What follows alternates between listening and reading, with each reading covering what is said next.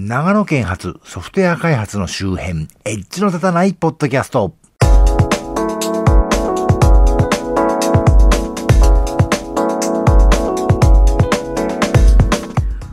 どうも、ソフトウェア開発の周辺と言いながら自転車の話ばっかししているマッチこと町田です。長野県在住の私がコンピューターやソフトウェア開発そのものよりは、その周辺にまつわるお話をしていこうというポッドキャストです。さて、また配信ペースが遅れ気味ですが、またチャリがパンクしまくってましてね、あの、ロードバイクをね、買って半年なんですけどってまあ話を前しましたけど、半年でね、累積走行距離が2000キロ超えまして、まあ、最初にね、ロードバイク本体に標準装備されてるというか、PC で言ったらデフォルトでバンドルされてるタイヤがね、すでにやわやわになっちゃってましてね、それでいくら修理しても一回になればパンクするようなありさまになってしまいまして、仕方ないので、後輪だけでもね、ちょっと頑丈なやつを Amazon で買って交換したりしていました。というわけで、前回のニュースも含めてあんまり自転車の話ばっかりしてて、もうなんだなという話なんですけど、今回はそういう自転車のお供に使える iPhone アプリのお話をさせていただこうかなと思います。というわけで、まず一つ目。これは超有名アプリなんですけど、ランキーパーというのがありまして、ちょっと前にも言いましたけど、これは、あの、先日アシックスに買収されたという話がありましたね。これはどういうアプリかというと、アプリを起動して、あの、スタートってボタンを押して、iPhone 持ってね、ランニングしたり自転車乗ったりすると、GPS でその経路とか速度とか距離とかを記録して消費カロリーとかもね、だから計算してくれるというアプリなんですね。同様のアプリが今時たくさんあるんですけど、これはね、このランキーパーはすごい老舗でしてね、何せ連携アプリが多いっていうのがね、特徴ですね。でね、最近はそれだけじゃなくて、Spotify とか iCloud Music にも対応してます。Spotify は、まあ、日本で使えないんで、対応してるって言われてもね、なんだかなって感じなんですけど、まあね、なんかハイペースでとかね、リラックスでとかね、そういうムードを指定すればそれなりの曲を勝手に選んでくれるらしいですよ。あとね、iCloud Music はいわゆる iTunes ママッチ ?iTunes マッチを契約してれば、iPhone にね、音楽をダウンロードしておかなくても、あの、自分の iTunes ライブラリの曲をストリーミングで再生してくれるみたいですね。ただそれなりにパケットを使うんで、あの、MVNO とか使ってる人はね、あの、かえって困る機能かもしれませんけどね。と、あ、それとね、もう一つ、ストラバっていうのアプリがありまして、まあ、自転車よりはね、こっちの方がいいかもしれないですね。あの、うちの近所の、あの、たびたび話題に出してます、サイクリングロードもですね、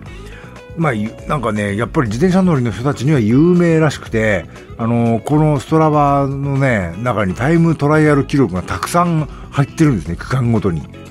で、その、なんかね、1キロか2キロぐらいの区間ごとにね、あのそういう記録があって、その中でね、自分が順位、スピード的に、順位的に何位か出てくるっていうね、ことになってますね。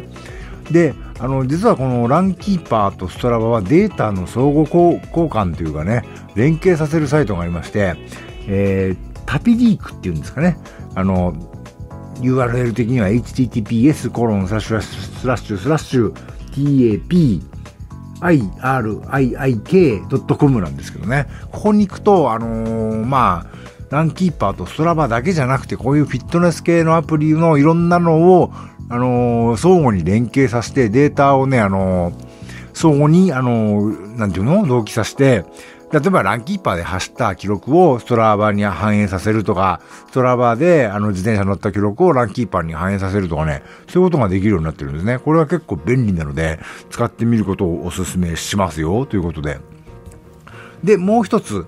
えっ、ー、と、まあ、ランキーパーだけ使ってりゃいいっちゃいいんですけど、まあ、ストラバの方がね、やっぱり自転車乗りの人たちの記録がいっぱいあるんで、自転車乗るにはモチベーションあるなっていうのはあるんですけど、まあ、自転車は自転車なんですけどね、あのー、まあ、ランニングとかも、しますよね。しますよねっていうか、僕は、ね、あのね、最近あの、今年、年明け以降天気が悪くて、全然できてないんですけど、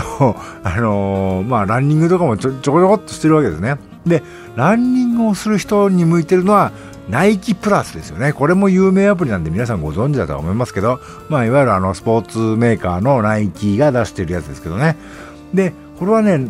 ランキーパーとかと連携させるサービスではないというか、前はね、そういう機能というかサービスというかアプリもあったんですけど、このサービスの API 仕様が変わっちゃったようでね、で、その上、しかもデベロッパー登録ができなくなっちゃったというか、僕個人的に申請はしてるんですけど、なんか有名企業じゃなきゃ受け付けてくんないみたいらしくて、なんかね、事実上、僕だけじゃなくて、その連携サービス全てが使えなくなってしまったというね、残念な感じなんですけど、でもね、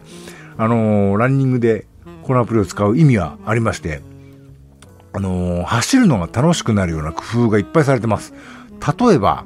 えっ、ー、と、走り出す前に、あの、大体のアプリって、あの、走り終わったとかね、後に、あのー、Facebook とか Twitter に走り終わったよっていう風にね、記録を出す、あの、投稿する機能があるんですけど、このナイキプラスは、走る、走り出す時に、あの、ナイ、Facebook にね、投稿する機能があって、そうすると Facebook に、今走ってますっていう風に出るんですね。そうすると、あの、それを見た人が、例えばそれ、そのね、走ってますよっていうところにいいねとかね、頑張れとかってコメントとかを入れると、その瞬間に、あの、走ってる時にその iPhone を、あの、イヤホンとかね、つけて走ってると、わーってね、歓声が入るんですね。そういうね、面白い機能が入ってて、で、しかも、走り終わった後とかに、例えば記録が出る、例えば、なんて言うんでしょうね、一日の、一日のってことないですね。月の中で一番早かったとか、あの、週の中で、あの、何日間連続の記録を更新したとかなると、アスリートの方がね、あの、褒めてくれる、あの、音声が入るんですね。例えば、あの、女性声、男性声選べるんですけど、女性声は安田美沙子さん。あの、この方、あの、あの、お綺麗なね、アイドルっぽい、あの、女性、グラビアアイドルっぽい女性ですけど、実はあの、ランニングをすごいされててね、あの、そういうアスリート系の女優さんだというのがあったりして、あと、長谷川理恵さんね、あの方も、まあね、本当に女優さんですけど、そういうね、アスリート系のことにすごいやってらっしゃるわけですよね。で、男性声なんですけど、男性声はね、清原和博さんですね。あの、清原さんなんですよ。あの、旬、旬ですけどね。いや、旬っていうかね、あの、前からそうなんですけど、あの、僕はね、女性声に設定してるんで、実はね、男性声は、あの、間違えて設定して1、2回しか来てなかったんで、もしかしたら今は違うのかなと思って、ツイッター検索してみたら、どうやら今もそうらしいんですけどね。あの、未だに清原さんが褒めてくださるらしいんですけど、どうなんだろう、ナイキさんって。あの、API もなんか使えなくなっちゃったしね。あの、男性声で褒めてくれるのは清原さんだし、このサービスやる気あんのかなっていうのはね、ちょっと感じないことはないんですけど。で、まあね、最近あの、こういうのいいんですけど、町おこしのようなマラソン大会みたいなのが流行ってるみたいでね、どうやら私が住んでる千曲市でもつい最近あったみたいですけどね、あのー、参加費が5000円とか1万円とかかかるんですよね。そんなお金かけてまでそういう大会に出たいかなって言われるとね、ちょっと僕は正直その感覚がよくわかんないですね。むしろね、僕が走ったり、走ったりね、あの、自転車乗ったりするのは、それなりに自分的には頑張ってるわけですよね。頑張ってんだから、それに対してむしろご褒美が欲しいというかね、お小遣いくださいって感じはあるんですけど、実はね、それを実現させる方法がこれらの iPhone アプリの組み合わせでね、可能になったりするんですけど、それはまた来月以降にお話ししましょうということで、えー、そんなわけで、えー、今回はこの辺までといたしましょう。えっと、あのね、この後、あの、これに、本当は2週目だったんだけど、3週目になってるんで、3週目の音楽コーナーも続けて配信しますので、えっ、ー、と、 stay tuned というかね、お聴きくださいねということで、ではまた。